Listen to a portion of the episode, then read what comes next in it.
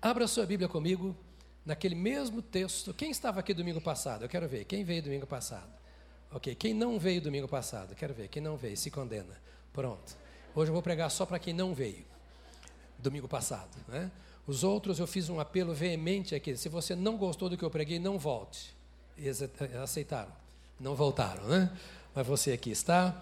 Eu quero continuar a conversa que nós iniciamos domingo passado, falando sobre a missão de todo cristão. A missão de todo cristão. Por favor, outra vez, diga para quem está pertinho de você: você tem uma missão. Você tem uma missão. Você tem uma missão. Se você recebeu a Jesus Cristo, você tem uma missão. Há muitas pessoas andando por aí dizendo: Eu estou querendo descobrir qual é a minha missão. Você não precisa mais descobrir. Você já sabe qual é a sua missão. Se você é cristão, você sabe qual é a sua missão. Volto a dizer, eu não estou falando para meros membros de igreja. Não vou falar hoje para religiosos. Eu quero falar para aquele que assumiu um compromisso com Cristo. Eu quero falar para aquele que recebeu a Jesus como seu Salvador e Senhor. E que tem Jesus como Salvador e Senhor mesmo. Eu quero falar para aquele que é um seguidor de Jesus Cristo. A igreja é composta de muitas pessoas. Temos todo tipo de gente. Quando eu falo esta, a igreja não apenas esta, mas toda a igreja. Quando Jesus passava, havia todo tipo de pessoas que seguiam. Havia uma multidão que ia para receber. E havia na multidão alguns que iam para seguir. Eram chamados discípulos. É para aqueles que estão não apenas para receber, mas para seguir a Jesus que eu quero falar hoje. Se você, por acaso, se encontra naqueles que ainda precisam de receber e ainda não assumiu o compromisso de seguir, nesta manhã eu quero dizer que você precisa receber a Jesus e se tornar um seguidor dele. Aos seus seguidores, no capítulo 28 de Mateus, Jesus Cristo disse a partir do verso 16 até o verso 20. Partiram, pois, os onze discípulos para a Galiléia, para o monte onde Jesus lhes designara. Quando o viram, o adoraram, mas alguns duvidaram. E aproximando-se Jesus, falou-lhes, dizendo: Foi-me dada toda a autoridade no céu e na terra. Portanto, ide Fazei discípulos de todas as nações, batizando-os em nome do Pai, e do Filho e do Espírito Santo, ensinando-os a observar todas as coisas que eu vos tenho mandado. E eis que eu estou convosco todos os dias, até a consumação dos séculos. Apenas lembrando um pouquinho do que eu falei domingo passado, eu disse que Jesus falou aos seus discípulos e se apresentou a eles e deu-lhes esta ordem num momento muito difícil, de dúvidas e incertezas, é o que o texto diz. Alguns o adoraram, mas outros duvidaram. É mais ou menos assim também quando nós nos reunimos como igreja. Alguns adoram, outros duvidam. Duvidaram que era Jesus mesmo que estava ali. Talvez até entre aqueles que adoraram, adoraram duvidando. Esta era a oitava vez, oitava vez que Jesus se manifestava a eles, oitava ou nona. Então, tá, nona vez que Jesus se manifestava a eles, durante os 40 dias. Todas as vezes que Jesus apareceu, houve um pouco de dúvida. Eles estavam impressionados, porque não era comum Nunca se vira, nem se ouvira falar de coisas semelhantes àquelas que eles estavam vendo e ouvindo. Jesus nunca os rejeitou por causa da sua dúvida. Estou apenas lembrando e sugiro que você vá para o YouTube e ouça a mensagem do domingo passado, que me deixou impressionado. Não foi o que eu falei que foi simples demais. Foi o número de pessoas que fizeram contato comigo das mais diversas maneiras para dizer como foi importante para elas ouvirem que Jesus não se importa, entre aspas, com as minhas dúvidas. que todas as pessoas que se apresentaram a Jesus com dúvidas foram esclarecidas por eles. Que a minha dúvida não me afasta do Senhor. Que a minha dúvida não afasta o Senhor de mim. Citei alguns exemplos, entre eles o que mais parece que chocou alguns irmãos, quando eu falei de João Batista, que foi profetizada a sua vinda, ou seja, ele foi um predestinado. Quando estava no ventre da sua mãe Isabel, Maria, grávida de Jesus, foi visitá-lo. E quando Maria chegou ali, João Batista foi cheio do Espírito Santo no ventre da sua mãe. Mais tarde, Deus, o Pai, havia dito a João que mostraria a ele quem era o Cristo, porque João havia sido designado por Deus para ser o que veio preparar o caminho do Senhor, ou seja, veio como batedor para abrir caminho para o rei. E João viu o Espírito Santo em forma de pomba sobre Jesus batizou a Jesus, declarou que Jesus era o Cristo, o Cordeiro de Deus que tinha pecado do mundo. Dois discípulos de João o deixaram para seguir a Jesus. Estava claro que Jesus Cristo era o enviado de Deus para João, mas nos momentos mais difíceis, quando João estava preso, Jesus já havia sido batizado por ele. João manda um recado para Jesus pelos seus discípulos, perguntando: Tu és mesmo o Cristo ou haverá de vir um outro depois de ti? Eu e você não fomos batizados ou cheios do Espírito Santo no ventre da mãe. Eu e você não tivemos a experiência do João. E mesmo assim, João teve dúvidas. Jesus não incriminou João, não repreendeu João, não o chamou de fracote, de moleza, de crente carnal. Jesus apenas falou assim: conta para o João o que você viu aqui. Cegos veem, surdos ouvem, os enfermos são curados. E eu está vendo, você está vendo, João, que o reino de Deus chegou. Eu trouxe o reino de Deus. Os discípulos agora também estavam em dúvida, foi o que dissemos domingo passado. Dúvidas e incertezas, adorando e duvidando. Será que é mesmo Jesus ressurreto que está falando conosco? E Jesus não se incomodou com as dúvidas, Jesus não se incomodou com as incertezas, mais ou menos, não estou nem aí. Eu quero dizer para vocês uma coisa: toda autoridade me foi dada no céu e na terra. E eu estou aqui com essa autoridade do céu e da terra. E com essa autoridade do céu, e nessa autoridade que os céus derramam sobre a terra, independentemente da sua dúvida, das suas incertezas, das suas lutas, dos seus problemas, eu lhes dou uma ordem: ide por todo o mundo e pregai o evangelho a toda criatura. Eu vejo o Senhor Jesus mais ou menos como aquele comandante que vê um soldado fraco, talvez até baleado, quem sabe meio segurando no fuzil como fosse uma muleta, e dizendo: Não dá moleza, não, porque o inimigo está na frente. Não se importe com sua dor, com seu cansaço, com seu sofrimento, com sua luta, isso aqui vai passar, se você agir direito como um bom soldado.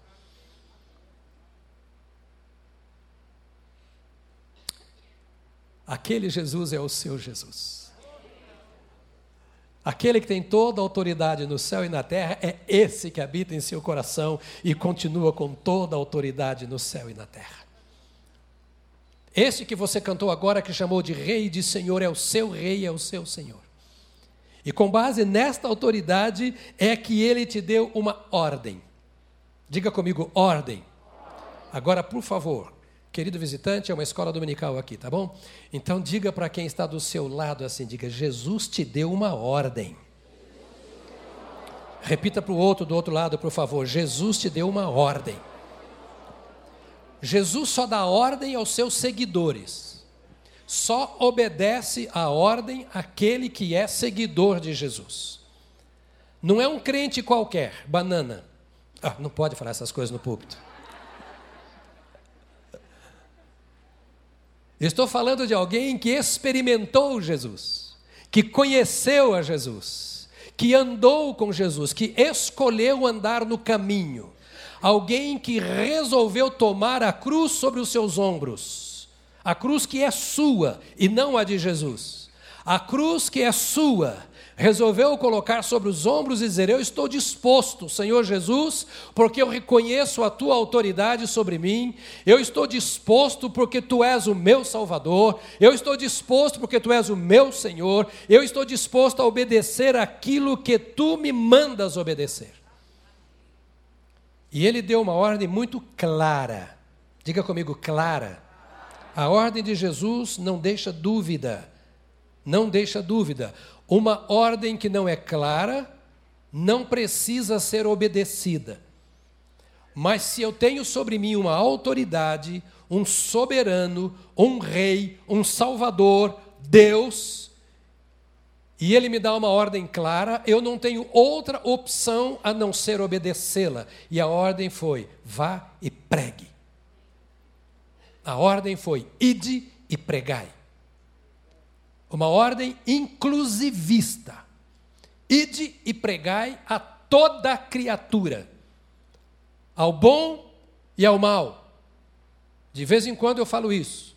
Aqui na nossa igreja, nós temos trabalho com militares, mas temos também trabalho no presídio. Está perdido aquele que está preso, e está perdido aquele que prende, se não tem Jesus. Pregue o Evangelho a toda criatura, àquele que você ama apaixonadamente e àquele que você nunca viu na vida, ao vizinho, ao compatriota, ao estrangeiro, ao educado e ao analfabeto, ao rico e ao pobre, ao paulistano e ao índio. É uma ordem que inclui toda criatura de todo povo, tribo, língua e nação. Uma ordem que inclui a todos e é dada pelo Senhor Jesus Cristo e por nenhum outro mais. Todo mundo, universalmente. Universalmente. Não escapa ninguém, absolutamente ninguém ninguém.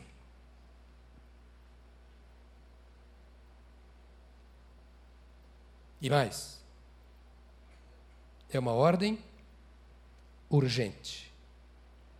Culto das oito eu disse: o diabo tem muita pressa.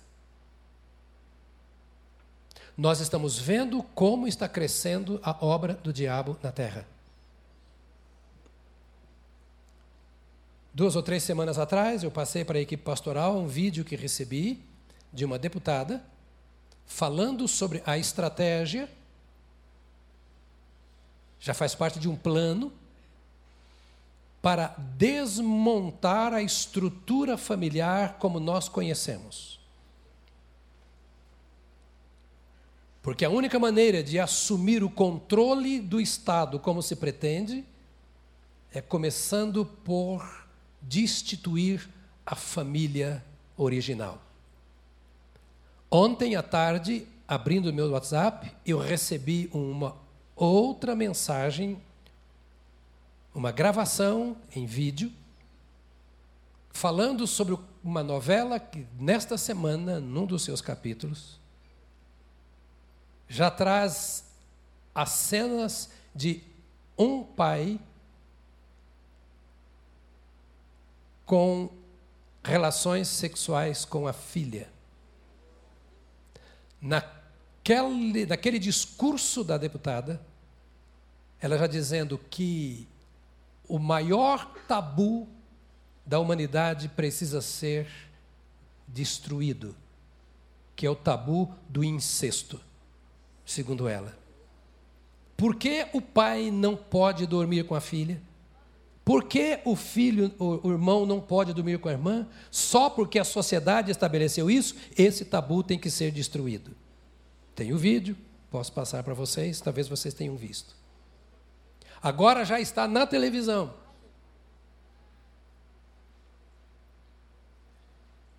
Ordem clara do inferno. O diabo tem pressa. Ele sabe que os seus dias estão chegando. E nós estamos brincando de crente. Temos medo de falar o que tem que ser dito. Temos medo de encarar o diabo e as suas obras. Ele não tem medo de você. As obras dele continuarão de mal a pior. Ou nós nos sujeitamos ao que Jesus ensina e conduzimos os nossos filhos, a nossa família, a nossa sociedade ao conhecimento de Cristo, ou pagaremos preço mais alto do que podemos imaginar em pouco tempo. Não é a mensagem do medo, é para você abrir os seus olhos, aguçar os seus ouvidos, sensibilizar o seu coração e entender que no mundo espiritual não se admite brincadeira nem indiferença, nem neutralidade. Ou vence ou perde. E vencer ou perder depende daquele a quem nós seguimos e cujas ordens nós obedecemos. Se continuarmos calados, uma voz mais alta falará. E nós vamos pagar caro vendo os nossos filhos, os nossos netos, a futura geração prostrada aos pés do inimigo. Jesus advertiu isso, por isso ele disse: Ide e pregai a toda a criatura. Ele colocou em risco, eu disse domingo passado, a sua própria encarnação, a razão da sua vinda, a sua missão. Ele colocou em risco quando entregou àqueles homens, muitos deles temerosos, cheios de dúvida, de incertezas, coloca a sua causa nas mãos deles, dizendo: Até aqui eu fiz, daqui para frente vocês fazem. Até aqui eu preguei, daqui para frente vocês vão pregar. Eu vou subir para o Pai. Faço a vocês uma promessa: não vou deixar vocês órfãos. Eu darei a vocês o meu Espírito Santo. E o meu Espírito Santo ocupará o meu lugar no seu coração, para que você seja capacitado a obedecer a ordem que eu estou dando. E não há um crente sequer que não tenha o Espírito Santo. Ou eu tenho o Espírito Santo, ou eu não sou crente. Não me importa se você foi batizado ou cheio do Espírito Santo ou não. Não me importa se você tem dons espirituais ou não. Jesus deu a ordem a esses discípulos em momento de fraqueza e quando eles ainda não tinham experiência alguma nesse sentido. Mas Jesus disse: Eu vou dar o Espírito Santo a vocês. E o Espírito Santo que habitará em vocês é a garantia de que vocês são meus. E se vocês são meus, eu mando em vocês. Vocês não são donos da sua vida. Vocês não têm o direito de pensar o que querem, de fazer o que querem. Vocês serão os meus seguidores. Não serão membros de uma igreja não serão membros de uma instituição, vocês não trarão o rótulo de uma denominação, vocês tarão, trarão em seu coração uma marca, a minha presença estará em vocês, é o selo do meu espírito, a garantia de que vocês são a minha herança e de que subirão comigo quando eu vier buscar a minha igreja. Então crie juízo e obedeça às minhas ordens. Ah, senhor, mas eu estou com dúvida, problema seu. Senhor, eu estou meio inseguro, problema seu. Eu estou aqui para tirar as suas dúvidas. Eu te recebo com suas dúvidas, te autorizo com suas dúvidas, te envio com suas dúvidas, te dou do meu espírito com todas as dúvidas que você tem, e eu nunca te deixarei, eu jamais te desampararei. Vá e pregue o evangelho a toda criatura. Esse é o Jesus a quem nós servimos. Esse é o Jesus que nós conhecemos. Ele disse: Ide e pregai pregai o Evangelho a toda criatura. Pregai as boas novas a toda criatura. Levai a boa notícia a toda criatura. Os anjos anunciaram a boa notícia. Pregaram as boas novas. Olha para mim. Privilégio de quem pode anunciar as boas notícias.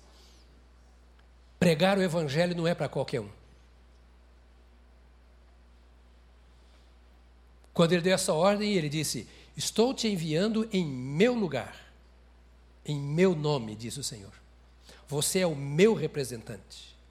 Eu te autorizo a falar por mim. O que você acha? É pouca coisa?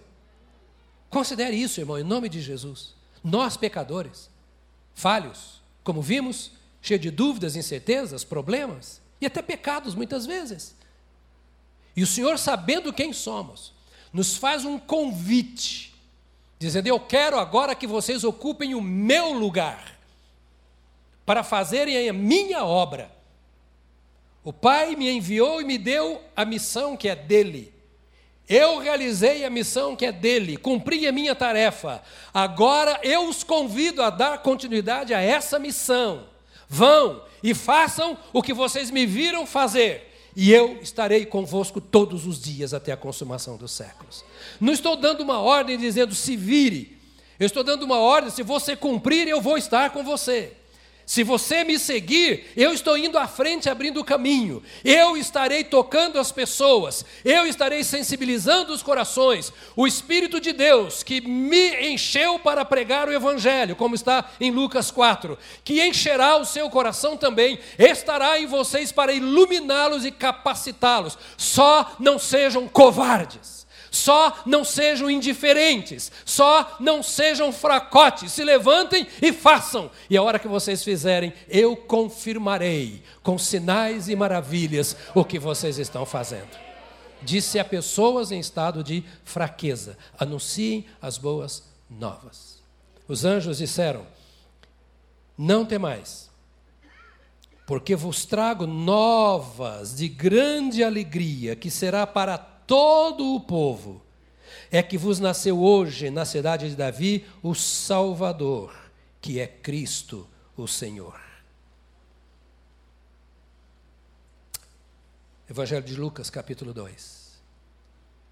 O momento era difícil, em todos os sentidos, sobretudo nas questões espirituais, porque o mundo estava falido sob domínios, impérios violentos, religiões as mais diversas, filosofias de vida ocupando o lugar da religião, imoralidade para todo lado, inclusive no meio do povo que Deus havia escolhido, que era Israel. Parece que não havia mais esperança. O profeta chega a dizer quanto à vinda de Jesus: o povo que andava em trevas viu uma grande luz não era quem estava nos templos adorando a Deus, é quem estava na ignorância. Povo que andava em trevas, tal era a situação da ocasião. Viu uma grande luz. Os anjos então vieram e anunciaram, dizendo: estou trazendo novas coisas que vocês não viram, não ouviram, não conseguem entender com a sua mente natural. Eu quero mostrar a vocês, sabe quais são as novas? Essas novas são de alegria, de muita alegria, de grande alegria, e elas são para todo o povo. Diga para mim, todo o povo. É, essa, não é, essa não é nova para os sacerdotes. Essas novas, elas não são é, direcionadas ao clero, elas não são direcionadas aos mestres, elas não são direcionadas a Israel, elas são direcionadas para todo o povo, para todo o mundo, para todas as pessoas, inclusive aqueles que não creem. Eu trago essa nova para vocês. Já nasceu, aquele que havia sido prometido já veio, o Cristo prometido no Éden, anunciado pelos profetas, nasceu lá em Belém Belém, na cidade de Davi, o Salvador, que é o Messias, que é o Cristo, que é o Senhor. Nós precisamos dizer ao mundo que a salvação está presente. Nós precisamos dizer ao mundo que a salvação existe. Precisamos dizer ao mundo que precisa ser salvo, que Jesus Cristo, Salvador, se fez carne, habitou entre nós, trouxe a mensagem e nós anunciamos a única mensagem. Só a igreja tem esta mensagem, a mensagem do evangelho do poder de Deus, que perdoa o pecado, que transforma o pecador, que dá a vida santa e que leva para o céu. É a mensagem da boca dos anjos, da boca dos profetas, da boca de Jesus que é entregue aos homens. Ide e pregai. Nós temos diversas maneiras de anunciar Jesus. Quero que você entenda que esta palavra é uma aula, que você pode anotá-la. Se você não puder anotá-la agora, vá depois para o YouTube e tenha paciência comigo e ouça outra vez e anote, porque eu quero transformar você num pregador. É meu papel de pastor. É meu papel. Eu estou fazendo aquilo que preciso fazer, que é levar você a ser um pregador, porque a gente com 600 anos de fé e não ganhou ninguém para Jesus ainda. Nós não podemos viver assim. Deus conta com você. Diga para o irmão pertinho de você: Deus conta com você. Não espere pelo pastor. Deus conta com você. Por isso Ele te deu o Espírito Santo. Nós temos muitas maneiras de anunciar a Jesus. Uma delas, por exemplo, é o testemunho. Jesus disse aquele homem novo convertido, de Lucas capítulo 8, que nós pregamos e que é o tema desse ano. Qual que é o tema nosso? Compartilhar. Diga para o irmão, compartilhe. Compartilhe, compartilhe. Jesus disse, Lucas capítulo 8, aquele endemoniado que é liberto de uma legião de demônios e que quer seguir a Jesus, para onde Jesus ia, Jesus falou: ah, ah, ah, ah, alto lá, você não vai entrar no barco comigo, você vai me seguir de outra forma. Volta e conta aos teus o que Deus fez por ti. Isso é testemunho. Anunciar Jesus pelo testemunho. Eu conto aquilo que Deus fez por mim. Conto. Por exemplo, o pastor Ivener, quando voltar aqui, ele vai poder dizer para você o que Deus fez. Nós oramos domingo passado pela esposa. Hoje ele é o pai de mais um filho, terceiro filho. Nasceu ontem. Nasceu ontem.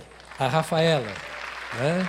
Está, parecia uma igreja lá ontem no, no hospital onde ele estava. Parecia uma igreja, tanto crente orando lá. Né? Então, lá eu mesmo cheguei lá para orar também, minha esposa foi, Marília estava lá, estava lá um punhado de membros da igreja, nós oramos com ela e quando chegaram para buscá-la, ela estava agarradinha comigo assim, estava orando por ela lá.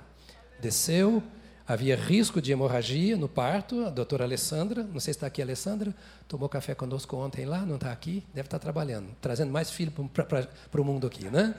Então a Alessandra estava lá e foi uma, tudo muito às pressas para evitar qualquer problema. E enquanto nós estávamos lá ainda tomando um cafezinho, a Alessandra chegou e disse: já está amamentando a criança. Ela pode vir aqui contar o que Deus fez por ela. Hoje de manhã, quando abriu o, o, o, o WhatsApp, ela está dizendo assim: Pastor, obrigado por você estar lá comigo. Nós sabemos, e a médica disse, foi resposta de oração. Deu tudo certo. Nada de hemorragia, tudo em ordem. Né? Quando tiraram a placenta, viu que estava velha a placenta. A criança corria risco, mas de fato Deus. Isso é testemunho. Quando alguém fala alguma coisa, fala, Deus, eu sei o que Deus fez por mim. Alfredão, você vai contar esse testemunho que Jesus curou disso. Isso é testemunho. Deus quer fazer para você dar testemunho. É dizer o que Deus fez na sua vida. Como vários. Quem aqui tem um testemunho para dizer assim: olha, Deus me curou, Deus fez isso, Deus me pronto? Isso é dar. É, aleluia! É uma maneira de falar de Jesus, é uma maneira de anunciar Jesus. Conta aos teus o que Deus fez por ti. A outra maneira de testemunhar de Jesus é pelo comportamento.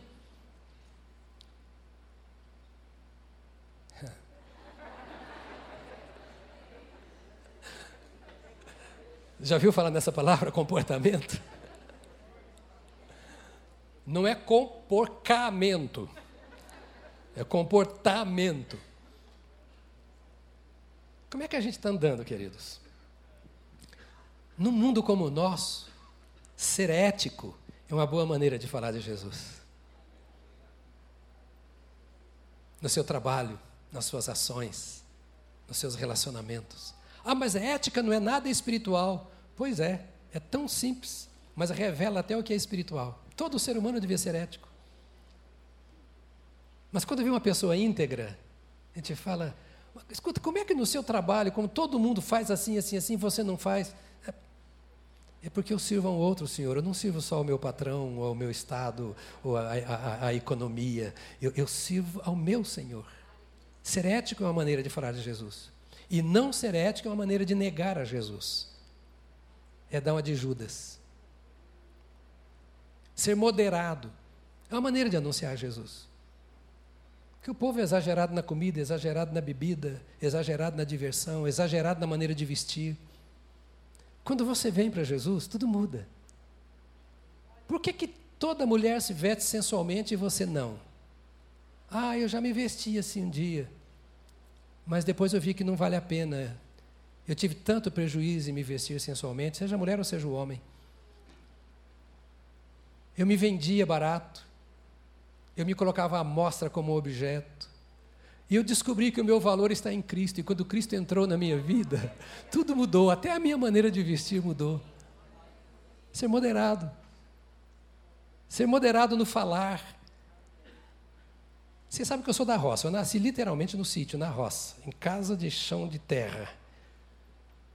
Minha mãe é muito simples, pai é muito simples. Somos quatro homens em casa. Eu sou mais novo. Meu irmão mais velho já está com 81 anos. Mora lá na Transamazônica, mexendo com terras.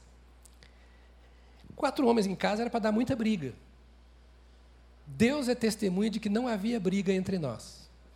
Porque desde meninos, minha mãe falava assim: fala baixo. Vocês ficam falando alto, o vizinho pensa que vocês estão brigando e é mau testemunho para o evangelho. Olha que evangelho simples. Alguém, mas que, que coisa boba, falar alto. Ainda mais para quem é de descendente de português, outro de italiano. Né? Falar, não vamos dar mau exemplo. Ser moderado é uma maneira de falar do Senhor Jesus. Ser puro, íntegro, santo, é uma maneira de falar. Mas isso não é pregar o Evangelho. Isso é uma maneira de anunciar Jesus. Mas não é o que Jesus está falando aqui, ide e pregai. Temos que dar testemunho, sim. A palavra para testemunho é outra. É martirel, de onde vem mártir. Essa palavra está lá em, em, em Atos 1,8. Sereis minhas testemunhas.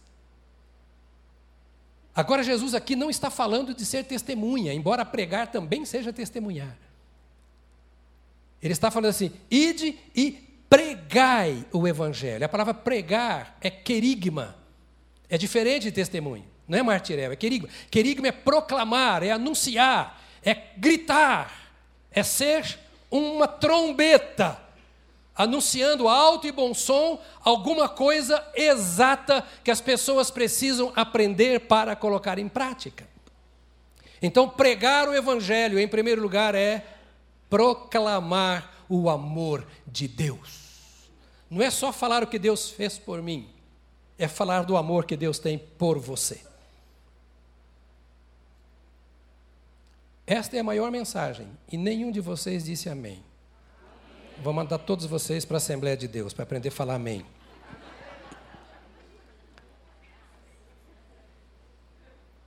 A maior mensagem, meu amado irmão, minha amada irmã, não é que Deus cura, não é que Deus liberta. Não, a maior mensagem é que Deus te ama. Deus te ama. Se Ele te curar, Ele te ama. Se não te curar, Ele continua te amando. Se você estiver vivo, Ele te ama. Se você morrer, Ele te ama. Se você estiver bem, Ele te ama apaixonadamente. Se você estiver mal, não mudou nada. Ele continua te amando com a mesma paixão. Se você santificar a sua vida, Ele te ama. Mas se você se afundar no pecado, o seu pecado não altera nada em Deus, nem no seu caráter, nem nas suas obras. Quem perde é você, sou eu. Ele continua te amando. Se você confiar nele, Ele te ama. Se você não confiar, Ele continua te amando. Se você tiver plena certeza de tudo em Deus, Ele vai te amar tremendamente. Se você estiver cheio de dúvida, o amor de Deus também não muda. Deus te ama porque Deus é amor. Nada poderá nos separar do amor de Deus que está em Cristo Jesus, nosso Senhor nem a morte, nem a vida, nem principados, nem potestades, nem altura, nem... nada, nada, nada, nada, nada, nada, nada, nada. Nada poderá nos separar do amor de Deus. Então não fique com medo de Deus porque você está andando errado, não. Fique com medo de você. E me avisa que você está andando errado que eu vou ficar com medo de você também. Deus está como o pai do filho pródigo, sempre à cabeceira do caminho, à porta da casa, dizendo: Filho, meus braços estão abertos. Pregar o Evangelho é dizer: Deus te ama apesar de você. Está escrito na Bíblia, João 3, 16 e 17. Porque Deus amou o mundo de tal maneira que deu seu Filho unigênito, para que todo aquele que nele crê não pereça, mas tenha vida eterna. Olha que amor tremendo. Amou o mundo outra vez, é universal. Amou o mundo, inclusivo, o mundo inteiro. Deus amou o mundo de maneira que eu não posso expressar de tal maneira. E a prova do amor é que ele deu o seu filho unigênito. Você está pregando o evangelho. Para aquele que está bêbado, drogado, arruinando a sua vida em qualquer coisa. E você acaba, Deus te ama, deu o filho unigênito por você. Te amou de tal maneira que deu seu filho unigênito para que todo aquele que nele crê não pereça. Você está perecendo, morrendo moralmente, morrendo espiritualmente, morrendo socialmente, morrendo fisicamente, morrendo, morrendo, morrendo, porque você não crê. Se você crer, você terá a vida eterna. Você está falando de forma simples. O Evangelho é arroz com feijão. O Evangelho é simples. Eu estou falando para você aqui de café com pão sem manteiga. Simples demais, qualquer um pode ter, qualquer um pode digerir, qualquer um pode entender. Evangelho não é falar mistério, mistério é para o discípulo que já entrou no caminho. Pregar o Evangelho é falar das coisas mais simples que um iletrado, ignorante do ponto de vista espiritual, precisa entender. Porque Deus enviou o seu Filho ao mundo não para que julgasse o mundo, mas para que o mundo fosse salvo por ele. Você está trazendo uma esperança de amor em Deus a uma pessoa que muitas vezes está desiludida com todo mundo a partir de si mesma, desencantada. Evangelho, pregar o evangelho não é pular, dançar, gritar. Isso não é pregar o evangelho. Aqui é falar o que está no evangelho. É anunciar quais são as coisas grandes. E é dizer o que Jesus está dizendo aqui, nesta simplicidade, para quem?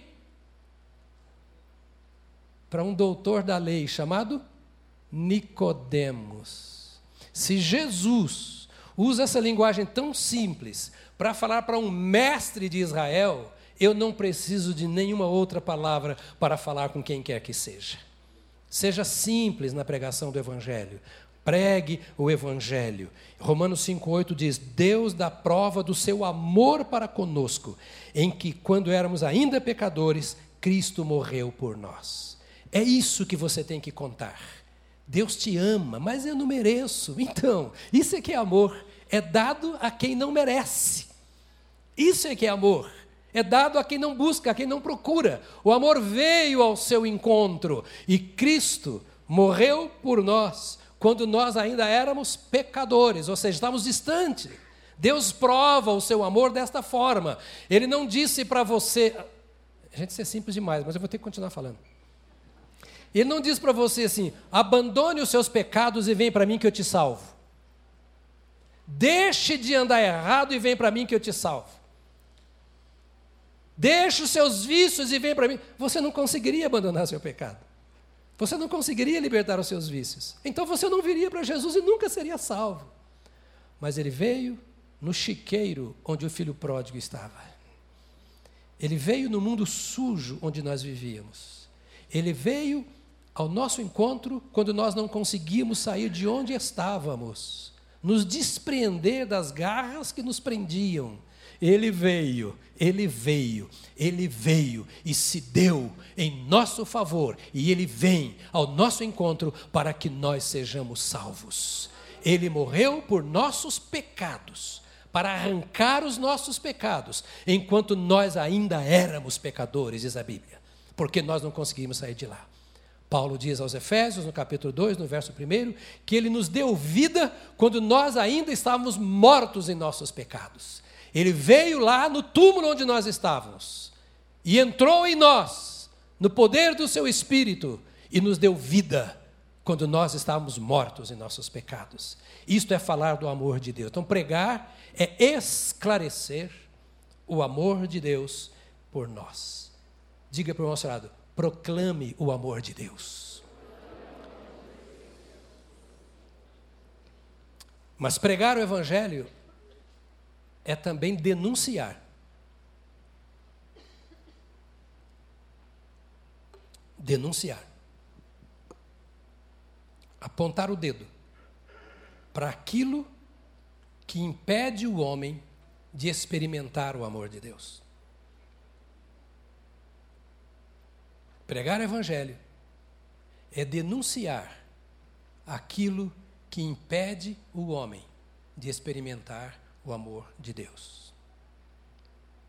Olha para mim. Pregar é proclamar o amor de Deus. Quando eu proclamo o amor de Deus, estou pregando. Pregar é denunciar aquilo que me impede de experimentar o amor de Deus. Porque algumas pessoas falam assim para você: ah, se Deus me amasse, meu filho não teria nascido com tal problema. Se Deus me amasse, a minha esposa não teria me abandonado. Se Deus me amasse, eu não estaria vivendo a situação que eu estou vivendo agora por causa de um prejuízo que eu tive. Se Deus me amasse, eu não teria a enfermidade que eu tenho. Se Deus sempre ligam estas coisas ao amor de Deus. Porque não experimentam o amor de Deus. E o que é que impede o homem de experimentar o amor de Deus? Até de crer no amor de Deus muitas vezes. A depravação, a corrupção A humanidade foi inserida numa depravação total. Todos os homens nascem depravados. Todos os homens nascem corrompidos. Todos os homens, mulheres também, não esse problema. Não. Todos os homens nascem pecadores. Por que eu não experimento o amor de Deus? E olha aqui você que é crente em Cristo Jesus. Porque há crentes que também duvidam do amor de Deus porque não experimentam. Não experimentamos o amor de Deus por causa do pecado. E se o crente, mesmo tendo recebido a Jesus, abriga, acalenta, guarda pecado em sua vida, este pecado é causa para não desfrutar do amor de Deus. Abra sua Bíblia. Você precisa ler isso, para si e para outros. Romanos, capítulo 3. Romanos, capítulo 3, verso 9 a 18, diz assim: Pois que somos melhores do que eles, Paulo está falando à igreja de Roma a respeito dos judeus e dos gentios. Então ele se refere aqui aos judeus agora. Somos melhores do que eles, os judeus? De maneira nenhuma, pois já demonstramos que tanto judeus como gregos estão todos debaixo do pecado. Como está escrito, não há justo, nenhum sequer. Não há quem entenda, não há quem busque a Deus. Todos se extraviaram, juntamente se fizeram inúteis. Não há quem faça o bem, não há nenhum só. A sua garganta é um sepulcro aberto. Com as suas línguas tratam enganosamente. Peçonha de áspides está debaixo dos seus lábios. A sua boca está cheia de maldição e amargura. Os seus pés são ligeiros para derramar sangue. Nos seus caminhos há destruição e miséria. E não conheceram o caminho da paz. Não há temor de Deus diante dos seus olhos. Será que alguém escapa disso aqui?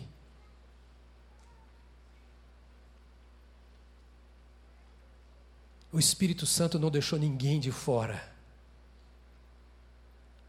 Eu estou aqui. Você está aqui. Nessa praga, nessa corrupção, nessa depravação. É isso aqui que impede de experimentar o amor de Deus. Olha o verso 23. Porque todos pecaram e destituídos estão da glória de Deus. Todos pecaram. Todos. Com cara de profeta, aponta o dedo para o irmão e fala para ele: Você também, viu? Todos, todos, todos. Não há remédio.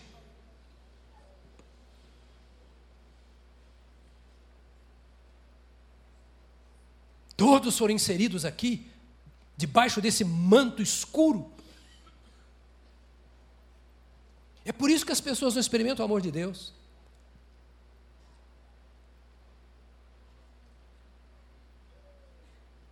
Pregar o Evangelho é denunciar o pecado.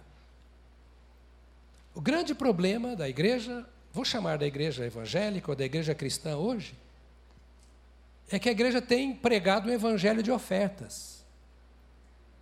Vem para cá que você vai ser feliz. Vem para cá que a sua vida vai mudar. Vem para cá que você vai ter mais dinheiro. Vem para cá que os seus problemas todos serão resolvidos. Vem para cá porque mal nenhum te sucederá. Vem para cá. Interpreta a Bíblia de qualquer maneira, fora da própria palavra de Deus, e fazem da igreja um comércio. Jesus Cristo não deu mole para ninguém. Jesus disse que é isso aqui e acabou. Se você não enfrentar o seu pecado, no seu pecado você vai morrer. Pode ser curado, pode ter solução do problema financeiro, porque Deus abençoa a todo mundo. O fato de Deus me amar e me abençoar não faz de mim naturalmente um salvo. O fato de Deus amar e abençoar a todo mundo significa que Ele é Deus de amor e abençoador. E Ele não muda em sua natureza nem em suas obras, e a despeito de mim, de qualquer coisa que eu faça. Ele continuará sendo Deus, mas eu é que preciso de uma mudança. Então é preciso entender que nós somos corrompidos, maculados, depravados, moral e espiritualmente. Olha, capítulo 3, verso 19 de João, do Evangelho de João. E o julgamento é este: a luz veio ao mundo, e os homens amaram antes as trevas que a luz, porque as suas obras eram más. Percebe? Eu gosto quando vocês ficam nesse silêncio. Porque aí eu bato mais. Não, não é. É porque eu sei que você está pensando. Que você está pensando. Olha o que é a vida sem Deus. Olha o que é a vida sem Deus. Você pega o seu Facebook daqui a pouquinho, está todo mundo rindo, todo mundo em festa, bem vestido, feliz. Não é esse retrato bíblico. Liga a televisão, as festas. Não é isso que a Bíblia diz. Não é isso que a Bíblia diz. A luz veio ao mundo.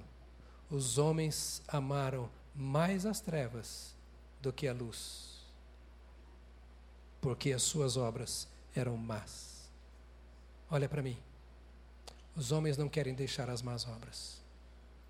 Amam a mentira, amam o engano, amam a vaidade, amam o orgulho, amam a imoralidade, amam a violência. Os homens amam as trevas. E não vamos zombar deles, não, porque nós também fomos assim. Querem encher a cara, querem as drogas, o sexo livre, o namoro sem vergonha. Até muitos crentes amam as trevas. E quem ama as trevas não vai amar a Deus e nem experimentar o amor de Deus, porque Deus é luz. E luz é incompatível com as trevas. E quem está o texto?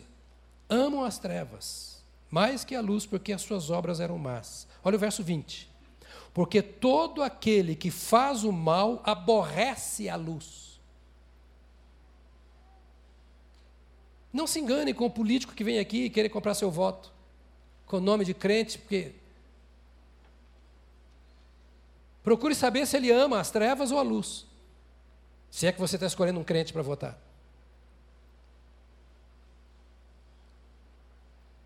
Não adianta vir aqui participar da banda, do louvor, do diaconato, do ministério tal qual. É onde está o seu coração. Eles amaram mais as trevas. A todo aquele que faz o mal aborrece a luz e não vem para a luz, para que as suas obras não sejam reprovadas. Olha que verso terrível esse de João 3. Amam as trevas, e não vêm para a luz, porque para que as suas obras não sejam reprovadas. Escuta. Paulo escreve aos Efésios no capítulo 5 e fala sobre isso, que a luz a tudo manifesta.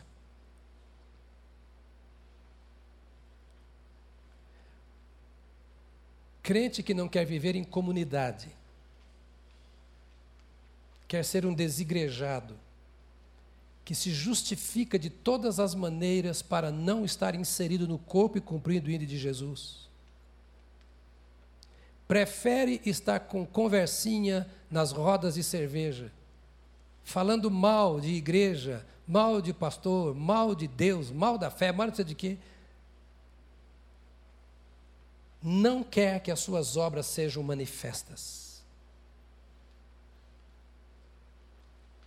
Crente que quer viver a sua vida sozinho, mesmo vindo participar de um culto, ou indo participar de um culto, ou indo para uma reunião qualquer, mas que não quer caminhar com aqueles que caminham na luz, não quer que as suas obras sejam manifestas. Você não pode culpar a igreja de Cristo porque tem alguns problemáticos dentro da igreja de Cristo, criando situações ruins para a vida de alguns. Você é de Cristo. Você foi salvo por Cristo para viver num mundo sem Cristo e muitas vezes dentro de uma igreja que fechou as suas portas para Cristo, que está lá fora batendo, dizendo: Eis que estou à porta e bato. Se alguém nesta igreja ouvir a minha voz e abrir a porta, eu entrarei e cearei com ele, ele comigo, no singular. Ninguém quer, mas você pode querer. O mundo é hostil. E essa hostilidade muitas vezes pode entrar no rebanho de Deus, porque entrou no colégio apostólico com 12 homens, tinha um Judas lá dentro, que era chamado de filho da perdição. Mas o compromisso dos apóstolos não era seguir ao Judas, era seguir a Jesus. As pessoas não vêm para a luz porque não querem que as suas obras sejam manifestas. Mas Jesus é a luz. E você não pode se importar se na sua casa todo mundo é ou não crente, se as pessoas têm nome de crente, mas não são sinceras, se na igreja tem problema. O dia que a igreja tiver sem problema, ela estará arrebatada. Você precisa entender que você precisa vir para a luz, viver na luz e não se preocupar em que conheçam a sua vida. Ah, pastor, mas vão falar mal de mim? Vão falar de qualquer jeito. Falaram de Jesus. Você é melhor que Jesus? Dias atrás, conversando com duas pessoas desigrejadas, elas, ah, porque tal, tal, tal, tal. Eu falei, admiro vocês. Eu preciso aprender muito com vocês. Quem, é, como pessoa, como crente, como pastor, eu preciso muito aprender com vocês. Eu tenho procurado aprender com Jesus, mas eu vou descobrindo que vocês são melhores do que Jesus. Vocês desigrejados. Ora, eu leio na Bíblia que quando dois ou três estiverem reunidos em nome de Jesus, Ele está no meio deles. Os caras são pecadores, os caras são de igreja. Dois ou três orando, então Jesus está ali com eles. Agora vocês não querem estar na igreja. Quando a igreja se reúne, Jesus está no meio dela. Vocês não querem estar com eles. Se Jesus se mistura com eles, você não pode, você é melhor do que Jesus.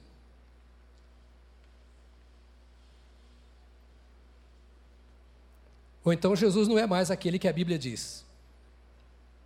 Porque esse é um Jesus que se reúne com pecadores. Que permite que uma pecadora venha.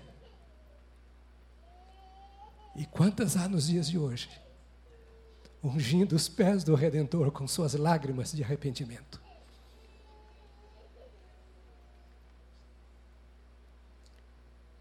Que recebe pecadores arrependidos, que lutam contra o seu pecado, contra a sua fraqueza, e ele os abraça, os visita e os transforma dia a dia, pouco a pouco, para não matar. Ele vai cuidando das nossas rugas, das nossas nódoas, dos nossos pecados, mas ele faz isso se nós viermos para a luz. Porque a luz manifesta para tratar. para limpar.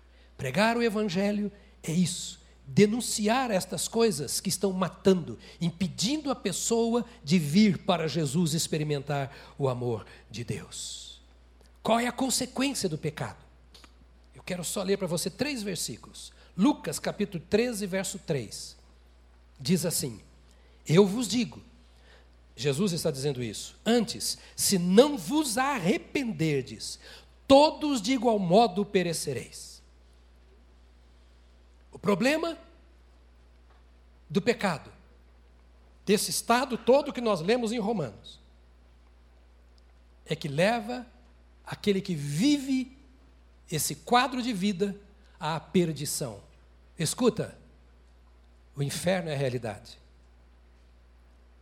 É impossível pregar o Evangelho sem falar de céu e de inferno. E é tolice acreditar no céu sem acreditar no inferno. Porque a mesma Bíblia que fala sobre o céu fala sobre o inferno. Que fala sobre salvação fala de perdição. Que fala de redenção fala de condenação. Que fala de Deus fala do diabo. Que fala de salvo fala de perdido. A Bíblia é a mesma. Não mutilemos a palavra de Deus. Jesus disse aqui: olha, vocês são religiosos, acusando as cidades tais e quais que foram destruídas, e diz que eles foram destruídos por causa do pecado deles. E vocês se acham melhores do que eles porque não morreram ainda. Porque estão aí andando no seu carro novo, desfrutando dos seus bens, vocês acham que são. Eu quero dizer o seguinte: se vocês não se arrependerem, vocês vão perecer da mesma forma que eles pereceram. Não há evangelho sem apontar pecado. Não há evangelho sem apresentar defeitos. Romanos 3, 23 diz lá: o salário do pecado é a morte, é a consequência do pecado. Não queira ter alegria, paz, gozo no coração, liberdade em Cristo, prazer em orar, prazer em adorar. Não queira ter isso vivendo em pecado, não terá. Deus não dará, porque Ele está avisando na Sua palavra, e este é o Evangelho. Jesus veio para libertar-nos do pecado, para que andemos em Cristo Jesus experimentando tudo. O terceiro verso é João 3, 18 a 20. Quem crê nele não é julgado. Olha bem, quem crê nele não é julgado. Quem crê nele não é julgado. Mas quem não crê já está julgado, porquanto não crê no nome do unigênito Filho de Deus. Ouça, quando você estiver pregando o Evangelho. Deus não condena. Deus não condena ninguém. Ué, pastor, e o inferno? É você que escolhe o caminho. O Senhor Deus diz assim: existem dois caminhos, um largo e um estreito. Você tem o direito e a liberdade para escolher. Eu te esclareço a existência desses caminhos e mostro para você qual é a consequência de andar em um e no outro. Se você andar no caminho largo, ei, vidão, vai fazer tudo o que você quiser, não tem limites. O que a Globo manda, que o diabo manda. Você faz o que quer, ninguém manda em você, ninguém tem o direito de dizer que as suas obras não são corretas. Você é o seu Deus, você é a autoridade sobre a sua vida, no caminho largo. Mas se você quiser andar, agora o final desse caminho é lá na casa do dono do caminho. Todo caminho conduz para uma casa caminho largo conduz para uma casa, que é chamada inferno, que existe. Ah, pastor, isso aí é uma questão mais mitológica. Continue pensando assim, no fim da vida você vai descobrir. Está avisado. Está avisado. Pregar o evangelho é avisar. Olha, Deus te ama, mas tem um trem aí que está atrapalhando a sua caminhada. E você não vai de jeito nenhum experimentar o amor de Deus com esse pecado. Se você continuar aí, esse caminho é largo. E Jesus disse que o caminho largo, muitos são os que passam por ele. E o caminho estreito, poucos o encontram. caminho, porta, larga, estreito. É você que escolhe. Deus vem avisando. Só isso. E eu, como pregador, tenho que avisar. Quem não crê já está julgado. Por que já está julgado? Porque a palavra diz que é assim. E Jesus chegou a dizer assim: Olha, eu não condeno ninguém, é a palavra que condena. Porque a palavra diz que tem, você não quer andar pela palavra, então você já assumiu a condição de um condenado. Olha que palavra feia. Assumiu a condição de um condenado por andar nesse tipo de caminho. Então não é Deus que mandou para o inferno. Ele criou o inferno para o diabo e os seus anjos. Não foi para o homem. Mas quando o homem escolhe andar no caminho do diabo, vai morar na casa dele. Porquanto não crê no nome do unigênito Filho de Deus. Qual é o objetivo dessa denúncia? Qual é o objetivo de apontarmos o pecado, o estado de rebelião, de depravação no qual o homem se encontra? Por que fazer isso? É para condenar o homem? Não. É para abrir os olhos e dar ocasião ao Espírito Santo para que quebrante aquele coração e o convença do pecado, da justiça e do juízo. Porque, embora ele sinta às vezes o peso do pecado na sua vida e saiba que aquilo está errado, ele não consegue deixar. Eu tenho um minuto e 35 segundos para terminar a mensagem.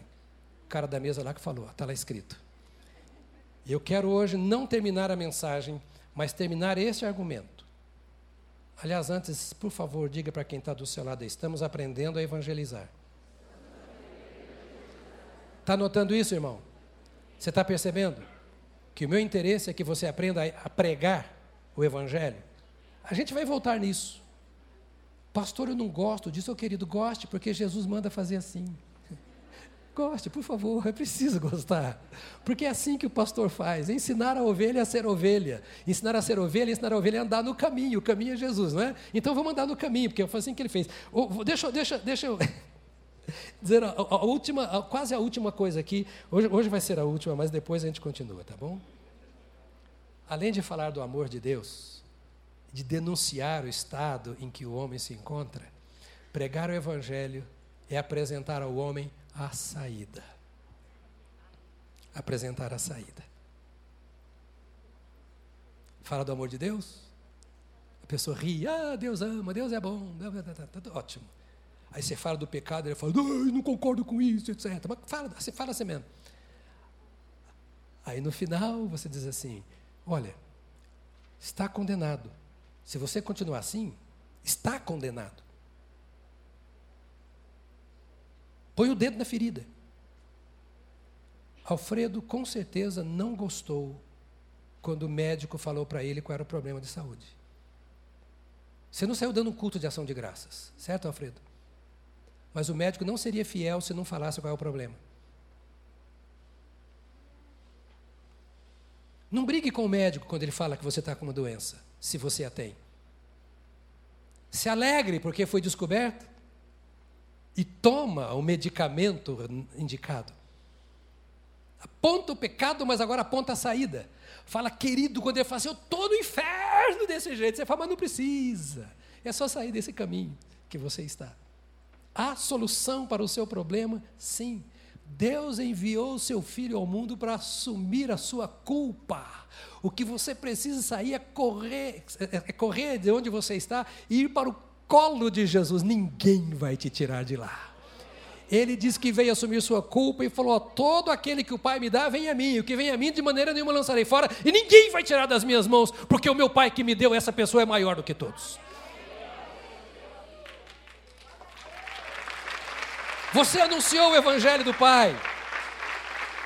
Você ocupou o lugar do Pai na missão de dizer ao pecador a saída. O pai mandou o filho, o filho mandou você para dizer: olha, tem uma saída sim, você fugiu de casa, mas o filho veio para te resgatar. Vai para os braços do filho. O filho revela o amor do pai. E você traz essa pessoa para conhecer a Deus. Diz a Bíblia, João 14, 6. Eu sou o caminho, a verdade e a vida, e ninguém vem ao Pai senão por mim. O caminho é o Senhor Jesus. Atos 4, 11, 12 diz: Ele é a pedra que foi rejeitada por vós, os edificadores, a qual foi posta como pedra angular. Em nenhum outro há salvação, porque debaixo do céu nenhum outro nome há dado entre os homens em que devamos ser salvos. Em nenhum outro há, só em Jesus há salvação.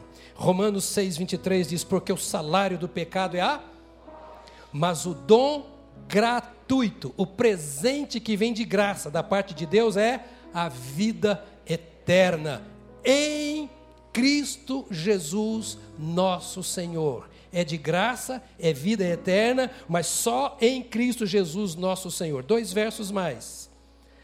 Pois quando ainda éramos fracos, Cristo morreu a seu tempo pelos ímpios. Pelos ímpios. E o último verso, Romanos 5,8. Deus prova o seu amor para conosco, pelo fato de que Cristo morreu por nós, quando nós éramos ainda pecadores. Aqui está a saída. A saída é Jesus. A saída é Jesus. Quantos sabiam disso? Quantos sabiam disso? Então você é responsável por falar isso. Quero te convidar a se colocar de pé. E domingo que vem nós continuamos. Se você vier, você vai ouvir a mesma mensagem. E eu vou entregar uma prova. Hoje, no final ali, você vai levar para fazer a prova e trazer para ver se você aprendeu alguma coisa. O que você acha? Vai não, vai não. Nós vamos cantar antes de orar, pode ser? Mesmo?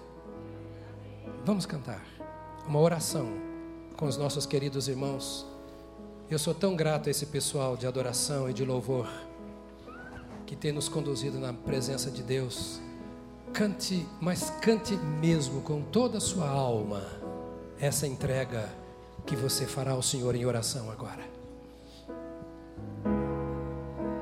Louvar-te é bem mais do que eu mereço. Adorar-te é mais profundo do que pensei. Servir-te é tudo que eu espero. O que mais quero é estar mais junto a ti. Derramar perante ti os meus anseios a minha oferta nessa hora, Senhor, é a verdade.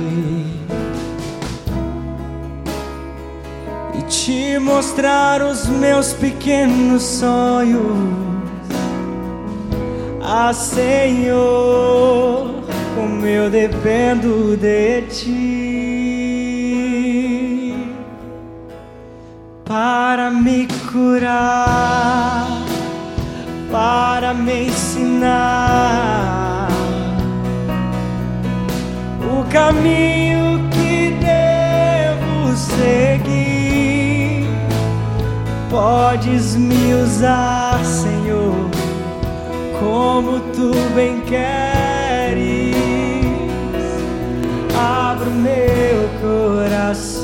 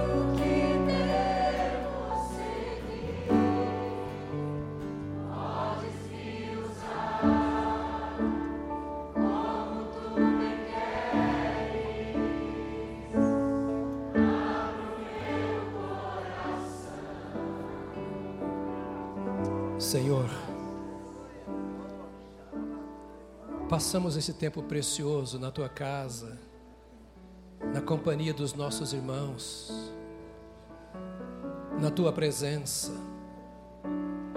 Te adoramos, te servimos com nossos bens, ouvimos a tua palavra. Te damos graças por este privilégio tão alto, tão sublime, que aqueles que andam no caminho, que seguem a Jesus têm. Cantamos agora por fim e nós te oramos. Podes me usar. Tu és autoridade sobre a minha vida. Tu és Rei, Senhor, aqui. Senhor, põe o nosso coração a teu serviço. Unge tuas filhas e teus filhos com a palavra desta manhã.